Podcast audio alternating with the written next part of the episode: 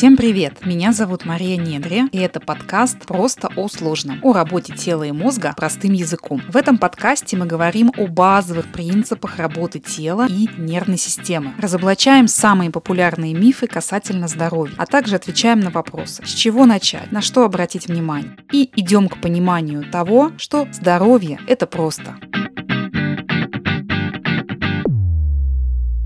Друзья, всем привет! Это очередной выпуск подкаста «Просто о сложном». И сегодня мне хотелось бы поговорить о фитнес-мифах, а именно развенчать такой распространенный а, миф, как растягивать или закачивать больную спину, и объяснить, почему на самом деле это абсолютно неэффективный способ и не дает никакого результата. Итак, поехали. А, хочется начать с того, что а, рассказать о том, как я много лет работала в фитнес-клубе, клубах, и ну, по своему опыту могу сказать, что это действительно самый частый способ работы с больной поясницей, а именно закачать ее на гиперэкстензии. Это такое упражнение.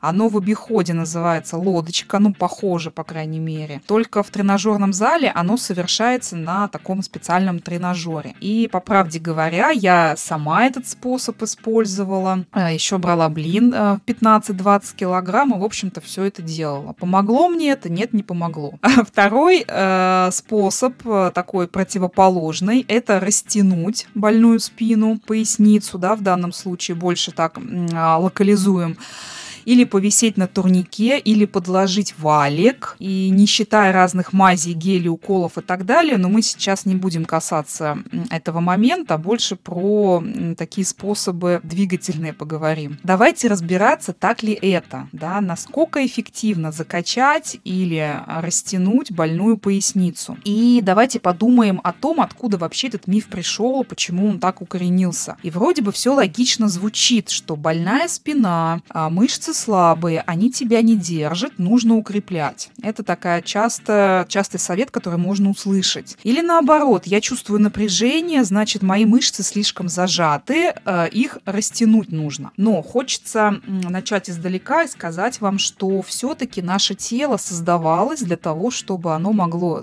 свободно двигаться, бегать, лазать, прыгать. Оно менее создано, менее приспособлено, скажем так, для статичных каких-то поз, э, для того, чтобы сидеть по 5-6 по часов, стоять, для каких-то однотипных движений, когда вы из а, тренировки в тренировку повторяете одно и то же движение. А гиперэкстензия, да, вот эта лодочка, она, ну, по сути, это сгибание, разгибание.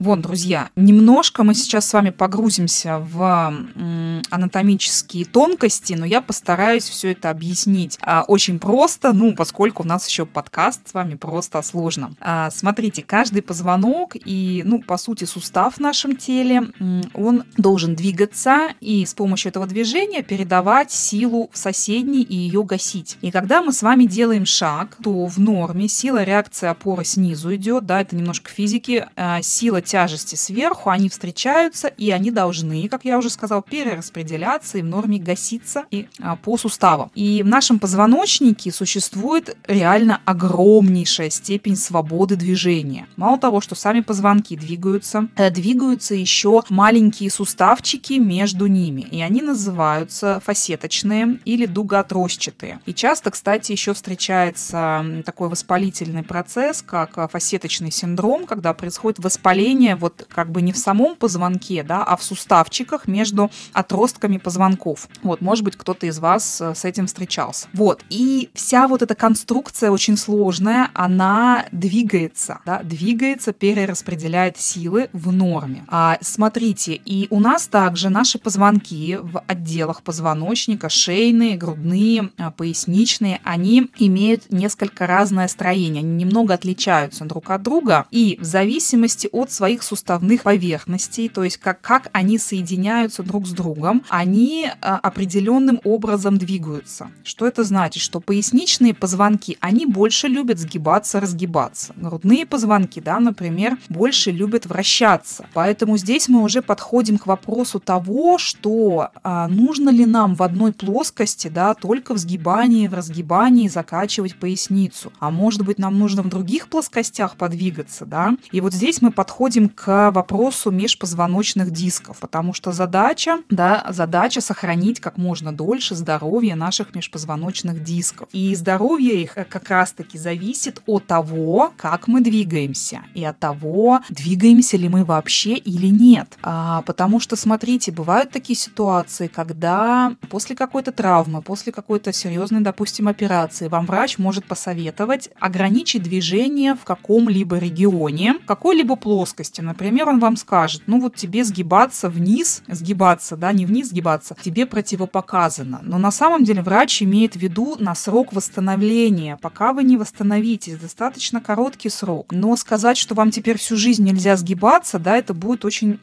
как бы странно. А как вы будете, например, шнурки завязывать? Как вы будете наклоняться вниз, чтобы что-то с пола поднять? Также у нас, э, у любого человека существует такая некая память. Ну, память боли, так ее назовем, давайте. Если вам долгое время было больно что-то делать, и боль была достаточно острая, например, вот, э, ну, возьмем же то же самое движение, когда вы наклоняетесь вперед, и вам больно в пояснице, там простреливает еще что-то, то вы, естественно, будете м- стремиться минимизировать это движение, минимизировать боль. И подходим с вами к тому, что, смотрите, врач запретил сгибаться. Плюс я помню, что э, когда я согнусь, мне становится больно. И происходит некое такое, знаете, как бы запечатывание вот этого паттерна, от этой привычки двигаться, запечатывание в голове. И получается так, что мы сами себе, возможно, в каком-то регионе ограничиваем движение, да, и возвращаясь к межпозвоночным дискам, что наши межпозвоночные диски, они не имеют собственных кровеносных сосудов, они никак не питаются. А питание их происходит только за счет компрессии, декомпрессии, только, то есть за счет сжатия, разжатия, давайте так назовем таким словом, то есть за счет движения. А, можно сравнить диск, как он питается, например, с губкой или мочалкой. Вот э, представьте, что вы в руках держите губку, мочалку, вы ее сжали, опустили ее, например, в воду, да,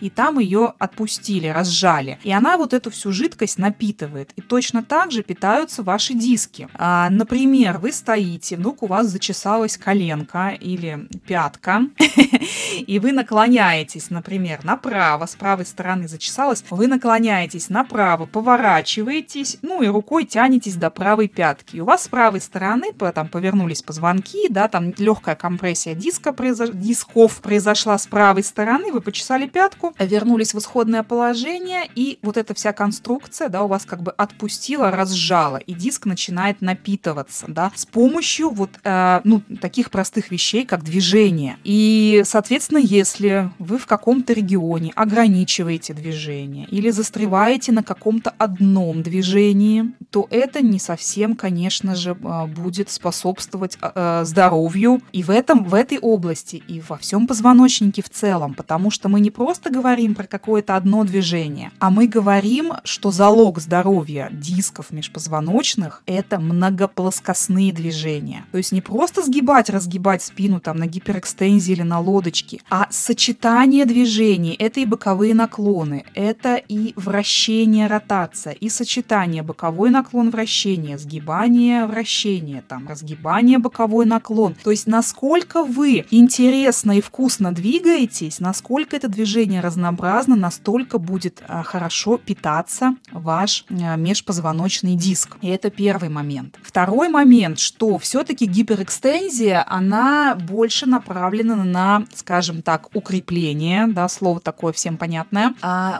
укрепление глобальной, то есть такой большой мускулатуры, которая, она поверхностная еще называется, которую вы можете, ну, по сути, руками потрогать у себя. Вот мышцы, которые я трогаю, это поверхностная такая глобальная мускулатура. Но помимо вот этой глобальной мускулатуры у нас, конечно же, внутри есть еще и локальная маленькая, такая мелкая-мелкая мускулатура, которая очень часто, ну, по разным причинам, как бы, ну, не уделяют ей должное внимание. Хотя, на мой взгляд, здоровье именно вот этой маленькой мускулатуры, да, ее, ее корректная работа, она гораздо важнее. Ну, не гораздо, но, возможно, я бы ее на первое место все-таки поставила, нежели вот этой глобальной большой мускулатуры. Почему? Смотрите, ну, если мы с вами говорим все-таки про позвоночник, то а, а самая мелкая мускулатура, которая находится между отростками позвонков, да, между прям самими позвонками, она э, стабилизирует позвоночник во время движения. Это первое. Э, осуществляет вот эти маленькие, маленькие такие локальные, такие сегментарные движения самих позвоночков. Но она еще помимо этого, это глубокая мускулатура. В принципе, ее можно посмотреть в интернете, если вам интересно, да, набираете там э, межостистые, межпоперечные, мелкие ротаторы позвоночника, и вы увидите прекрасные картинки, увидите вот эти самые мышцы. Э, и эти мышцы, они еще богаты э, рецепторами, проприорецепторами. То есть это рецепторы движения, которые передают в мозг сигналы о том, как вот эти самые маленькие позвоночки, в каком они состоянии, куда они повернулись. И вот об этих сигналах, да, я больше говорила в первом подкасте, если вы его еще не слушали, обязательно послушайте. А, вот.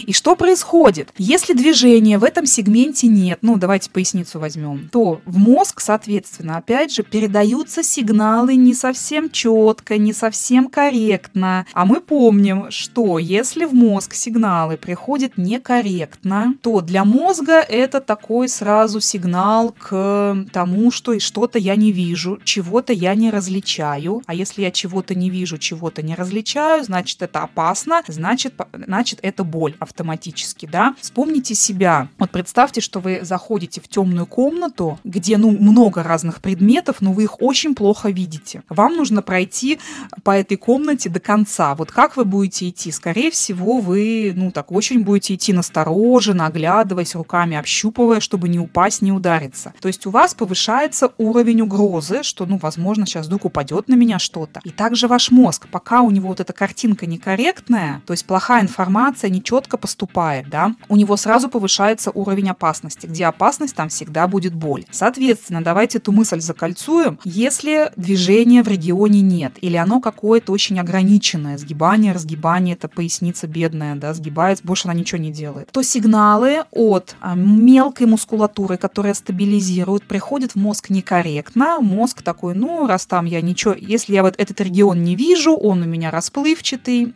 значит, та, это, этот регион, как бы, ну, надо там повысить уровень угрозы. Возможно, сначала там какой-то спазм начнется, потом там начнется какой-то дискомфорт. Но если человек не будет на это внимание обращать, то боль это уже такой самый яркий сигнал к тому, что мозг прям уже кричит, обрати на меня внимание. И второй момент, что если движение ограничено или его там совсем нет, то диски межпозвоночные не питаются, да, не питаются. Поэтому закачивать, ну, закачивать и делать какое-то одно и то же движение на самом деле, ну, как бы бесполезно и на самом э, такая, ну, трата времени, да, трата времени вашего, которое вы могли бы, по сути, э, направить на что-то другое. Я, я вот, как я уже вначале сказала, проработав э, много лет в тренажерном зале, я ни одного человека, честно вам откровенно скажу, не встречала, который бы гиперэкстензии, ну, назовем это таким словом, вылечил свою поясницу. Ну, и я в том числе была этим человеком, мне тоже это особо не помогало. Второй, смотрите, момент, это растяжка, да, такой ди- ди- диаметрально противоположный путь, растяжка больной поясницы. Это дает некоторое облегчение, я объясню почему. Вообще это нормальная э, работа нервной системы, нормальное желание желание любого человека больное место как-то его потрогать, почесать, растянуть. А у нас есть, эм, существует да, в, в настоящее время разные теории боли, и есть такая, ну, самая, наверное, ну, корректная в настоящее время, она называется воротная теория боли. Можете тоже ее там забить в интернете, посмотреть, если вам интересно, воротная теория боли. И вот она в данном случае, используя эту теорию, можно объяснить, почему вам хочется все время растянуть спину больную. Очень просто на примере. Вспомните себя, как вы, как вы э, себя ведете, что вы делаете, когда, например, вы э, ударили палец на ноге. Ну, вы такие идете, идете, там об стул ударили палец. Очень неприятно. Или э, дверной косяк. Честно, неприятно. Я сама недавно так палец ударила, сломала даже.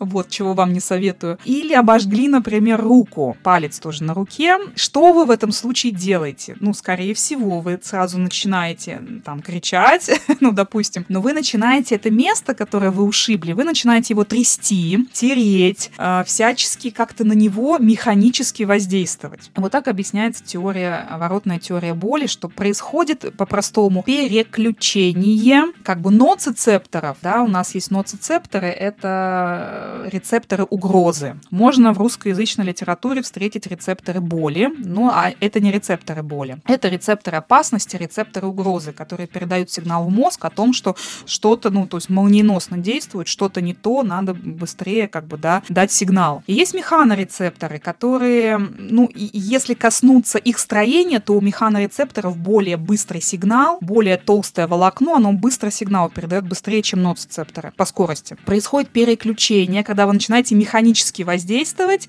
сигналы от механорецепторов идут быстрее, и от ноцицепторов они слегка гасятся, как гасятся. И это реально такой автоматический процесс. То есть вы не думаете о том, что вы ударили палец и такие, ой, надо бы мне его почесать. Вы это делаете на уровне автоматизма, да? Поэтому любое больное место хочется как-то на него механически воздействовать, чтобы слегка снять эту угрозу, уровень угрозы и переключить одни рецепторы на другие, да, на другие рецепторы. Поэтому вот как бы больную поясницу хочется на самом деле растянуть, потянуть, как-то вот что-то с ней такое сделать. Но, по сути, опять же, это не имеет никакого отношения ни к питанию дисков, ни к э, работе мелкой мускулатуры. То есть это такая пассивная практика, которая дает очень временное облегчение, и, ну, как правило, поясница потом начинает опять болеть. То есть что нам нужно делать, э, чтобы избавиться от боли в пояснице раз и навсегда? Первое – это движение. Ну, как бы это ни звучало банально,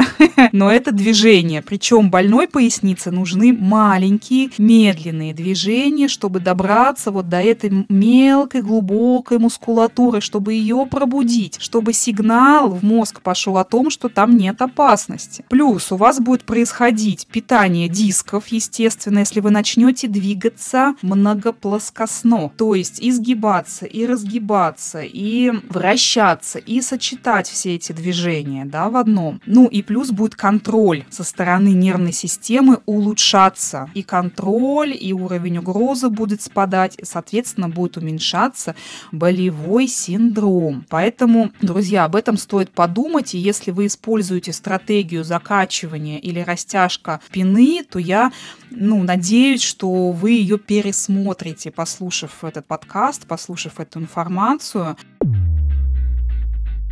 Что ж, на этом я с вами прощаюсь, да, наш подкаст подошел к концу. Я надеюсь, что эта информация была интересна и полезна. Не забывайте ставить звездочки этому подкасту, чтобы помогать продвигаться и донести эту суперинтересную информацию до большего количества людей. Также подписывайтесь на меня в социальных сетях а, Мария Недри и в телеграм-канал о работе тела и мозга. До скорых встреч. Пока-пока.